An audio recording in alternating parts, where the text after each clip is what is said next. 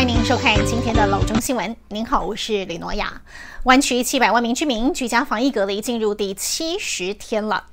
住在旧金山的华裔老人家，请多注意，新冠肺炎疫情爆发之后，旧金山全市的死亡人数一直呈现缓步上升趋势，死亡人数的族裔比例，亚裔就占了一半，而且死者大多是华裔老人。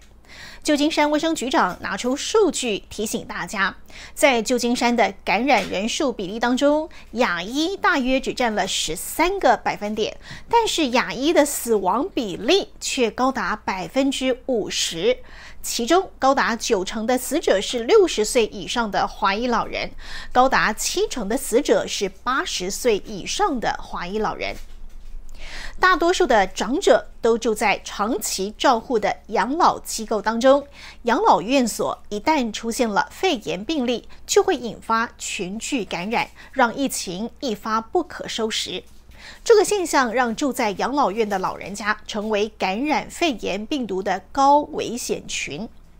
也有人推测，旧金山亚裔的感染率低，但是死亡率高，和旧金山亚裔长者人数偏多有关。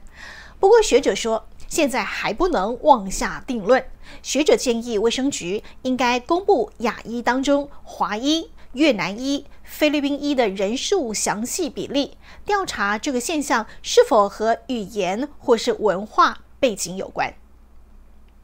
尽管加州州长 Newsom 公开说明，加州疫情趋缓，不久之后，加州将允许举行没有观众的体育比赛、美法沙龙以及教堂小型聚会，但是旧金山市长 London Bree 态度依旧保守。他在记者会当中宣布，旧金山目前仍然处于商业重开的二 A 阶段，要进入二 B 阶段，可能还需要两周到四周的时间。所谓的二 B 阶段，指的是零售业可以从店门前取货转为开放店内服务，学校、办公室、托儿所都可以重开的阶段。London Bree 说，旧金山要进入第三阶段重开，至少还需要再等一个月。旧金山不太可能按照 Newsom 所说的进度。他说，旧金山必须依照本地的数据决定可否进入下一个阶段。